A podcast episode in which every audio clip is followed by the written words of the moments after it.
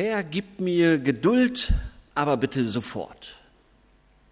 So könnte man äh, das heutige Thema angehen.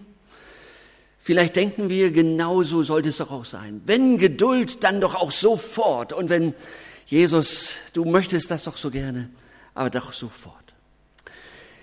Ein Wort aus Jakobus 5. Jakobus schreibt, so seid nun geduldig, liebe Brüder und Schwestern, bis zum Kommen des Herrn. Siehe, der Bauer wartet auf die kostbare Frucht der Erde und ist dabei geduldig, bis sie empfange den Frühregen und Spätregen. Seid auch ihr geduldig und stärkt eure Herzen, denn das Kommen des Herrn ist nahe. Diese Worte wirken wie aus einer fremden Zeit. Wer will denn heute noch geduldig sein? Wir sind doch vielmehr darauf programmiert, alles äh, noch schneller zu machen und dass alles viel schneller geht. Früher hat man noch Briefe geschrieben und das per Hand und mit Tinte, heute meist elektronisch, WhatsApp, E-Mail, Instagram, wie auch immer. Und wehe, dem, dem ich schreibe, der antwortet nicht sofort. Und was unsere Großeltern noch zu Fuß oder mit dem Fahrrad erledigt haben und dafür vielleicht einen halben Tag brauchten, schaffen wir heute mit dem Auto in kürzester Zeit. Für früher brauchte ein Schiff Monate bis nach Amerika. Heute kriegt man das in neun Stunden nach New York hin. Und früher begann die Adventszeit am ersten Advent. Heute im September, wenn bei Aldi die ersten Weihnachtsmänner angeboten werden. Und stellt euch vor, es soll früher so gewesen sein, man hat auf etwas gespart, bevor man etwas angeschafft hat. Heute fehlt die Geduld dazu. Es gibt praktische Kredite. Und wenn man Glück hat, dann ist das Auto oder das Sofa abbezahlt, solange es noch heil ist. Das wäre klasse. Die Zeit beschleunigt sich immer mehr. Das beginnt schon in der Kindheit. Am liebsten sollen die Kleinen mit einem Jahr in die Krippe, damit die Mütter schnell wieder arbeiten können und ihre Zeit nicht mit dem Nachwuchs vertrödeln.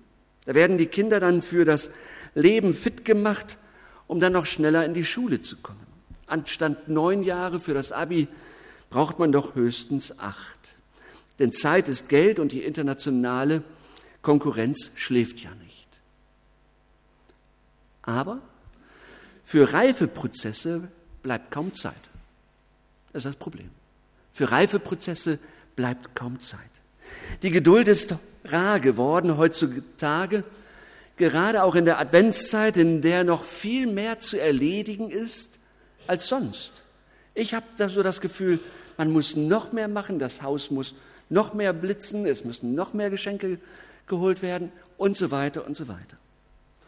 Und das Schlimmste, was einem passieren kann, ist ein älterer Mensch an der Kasse vor einem, der viel Zeit hat und mühsam sein Kleingeld heraussucht, damit er auch passend bezahlen kann, während man selbst es eilig hat und die Uhr unbarmherzig tickt.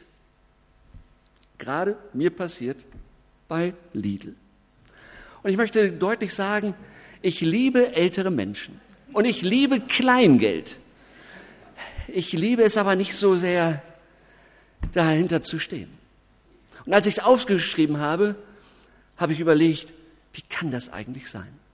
Dass ich mich über so etwas aufrege, dass ich 30 Sekunden später Lidl verlasse und in mir brodelt es. Irgendwie scheint, scheint sich da doch was verschoben zu haben. Zugleich klagen wir über Stress. Bluthochdruck und äh, Herzkrankheiten sind die Todesursache Nummer eins noch vor Krebs. Eben sagt Jakobus, also lernt wieder Geduld und stärkt eure Herzen. Und damit ist nicht die berühmte Pumpe gemeint, sondern damit ist im übertragenen Sinne das gemeint, was das Zentrum unserer Persönlichkeit ausmacht. Und deswegen denkt er auch nicht an die kleinen Pillen, die vom Arzt verschrieben werden, sondern er denkt an eine geistliche Kur. An eine geistliche Kur. Wie mache ich das? Wie kann ich mein Herz eigentlich stärken? Es beginnt mit der Erkenntnis, dass ich nicht so bleiben muss, wie ich bin. Ich kann mich tatsächlich weiterentwickeln. Als Mensch, als Christ im Glauben. Das finde ich befreiend. Sicher, ich bin geprägt durch meine Kindheit und meine Gene und so weiter. Aber ich muss nicht so bleiben, wie ich bin. Ich darf mich weiterentwickeln. Und ich bin dabei nicht nur auf mich selbst gestellt, ich habe Menschen an der Seite, ich habe Freunde, ich habe Bekannte, ich habe die Gemeinde und vor allem habe ich einen großen Gott. Ich kann mich weiterentwickeln. Er wird mich auch prägen. Jesus arbeitet auch an mir.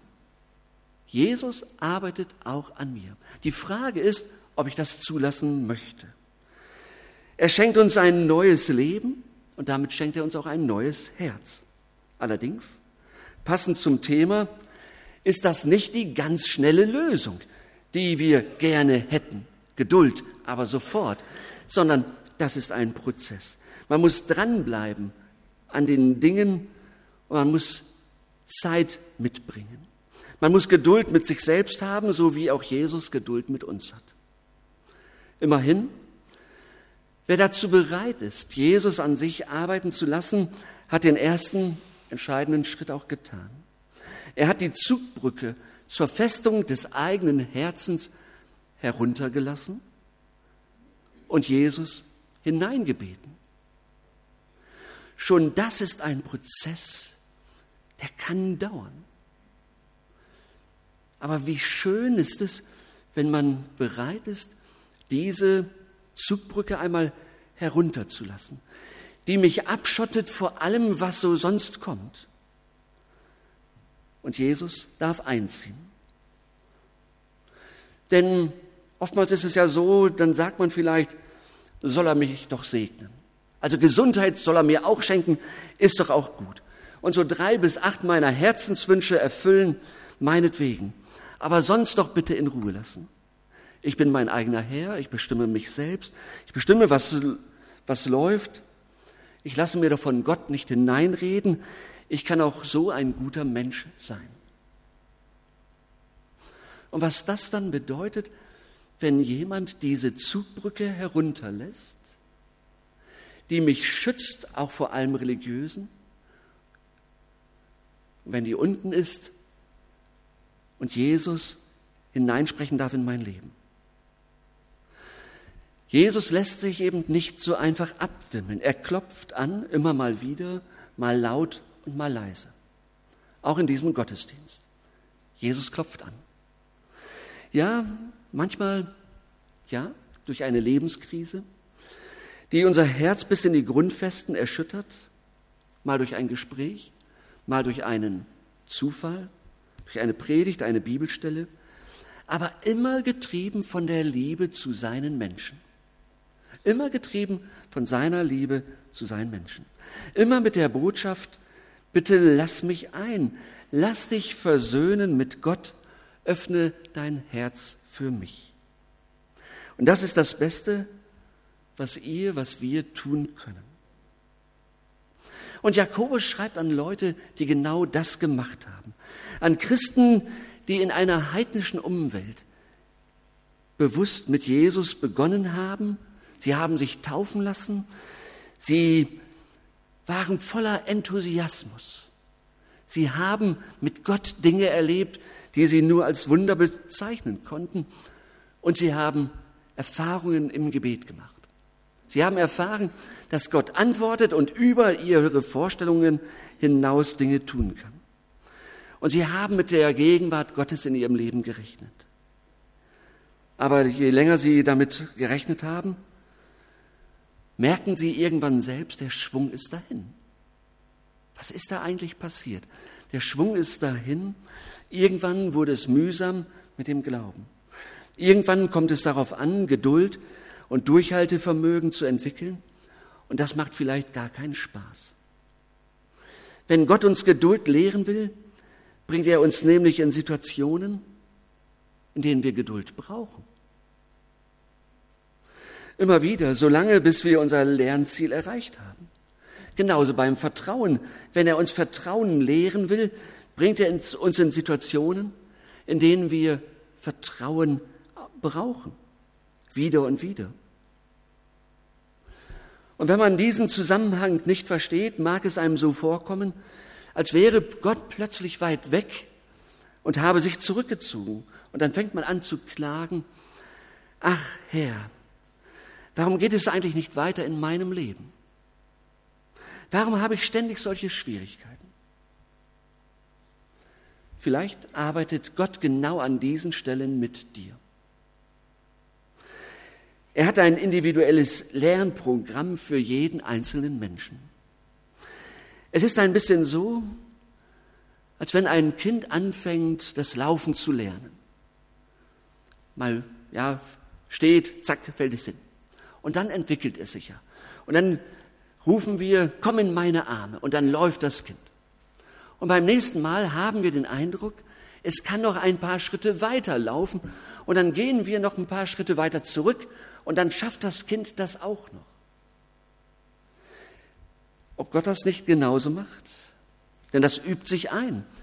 Das gehört mit zur Persönlichkeitsreife, dass Grenzen neu gesteckt werden, weiter gesteckt werden und wir weiter hineinkommen in das, was, äh, was die Bibel auch mal Heiligung nennt.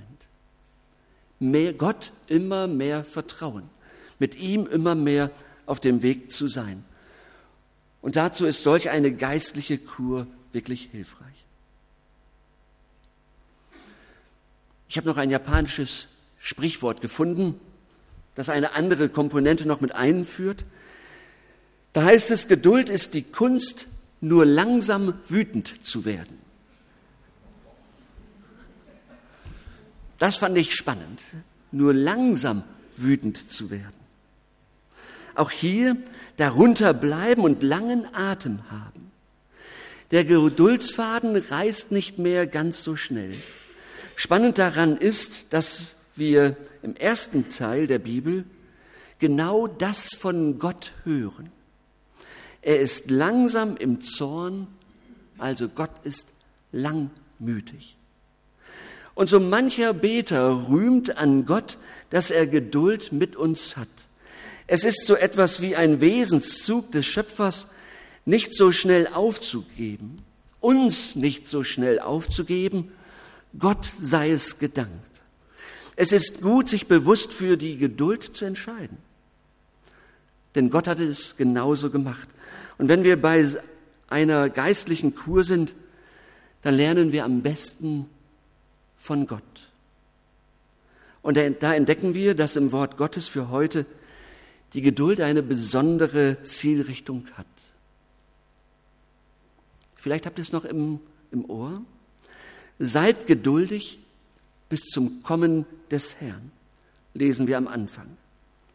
Und am Ende, stärkt eure Herzen, denn das Kommen des Herrn ist nahe. Und da müssen wir, muss ich zugeben, dass wir das kaum noch kennen.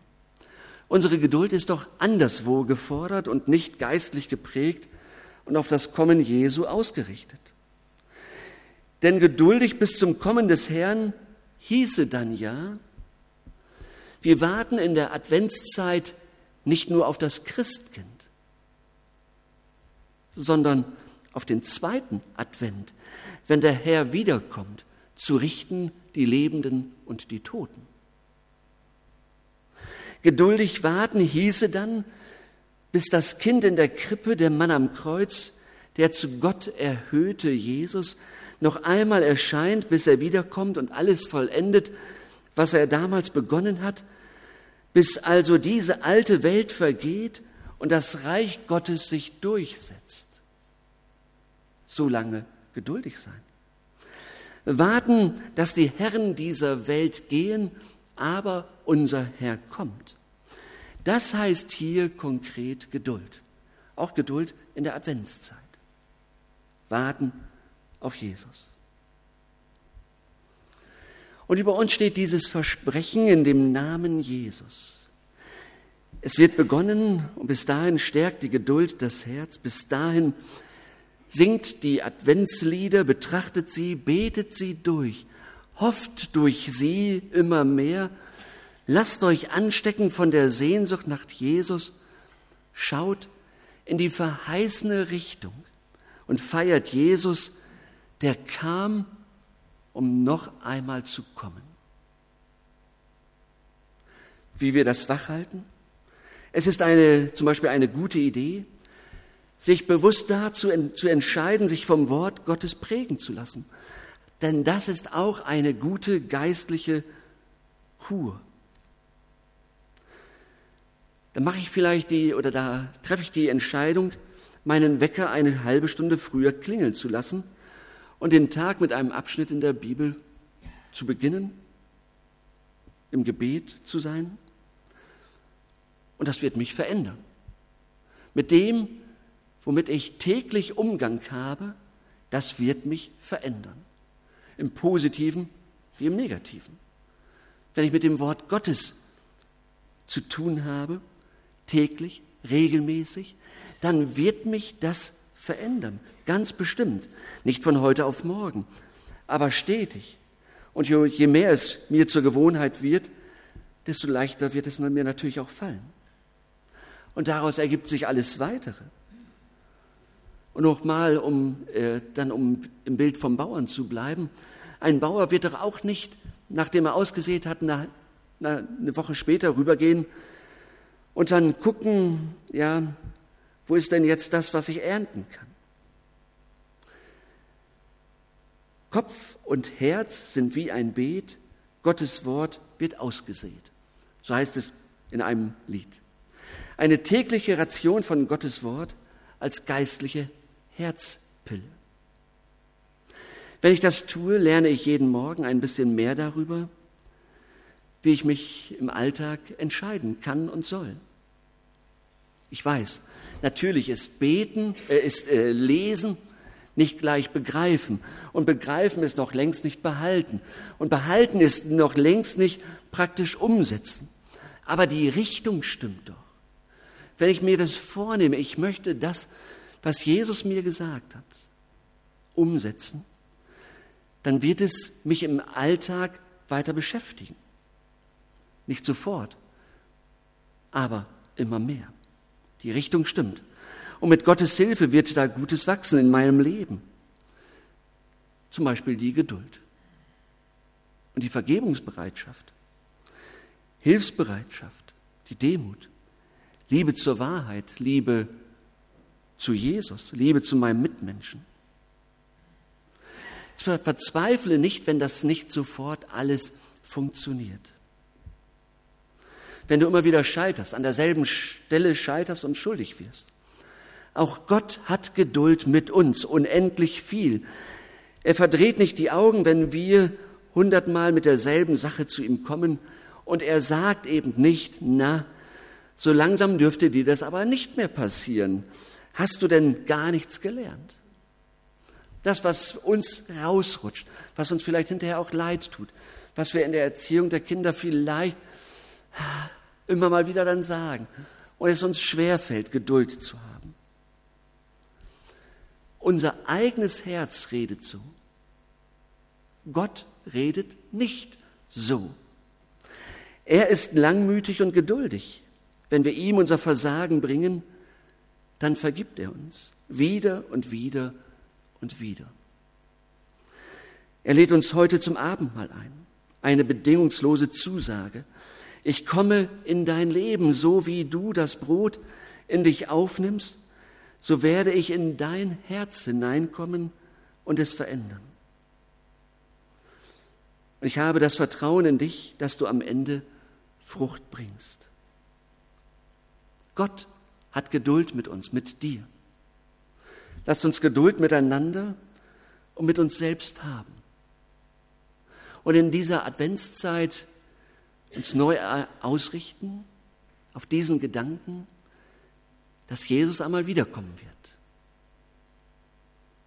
Das stärke eure Herzen.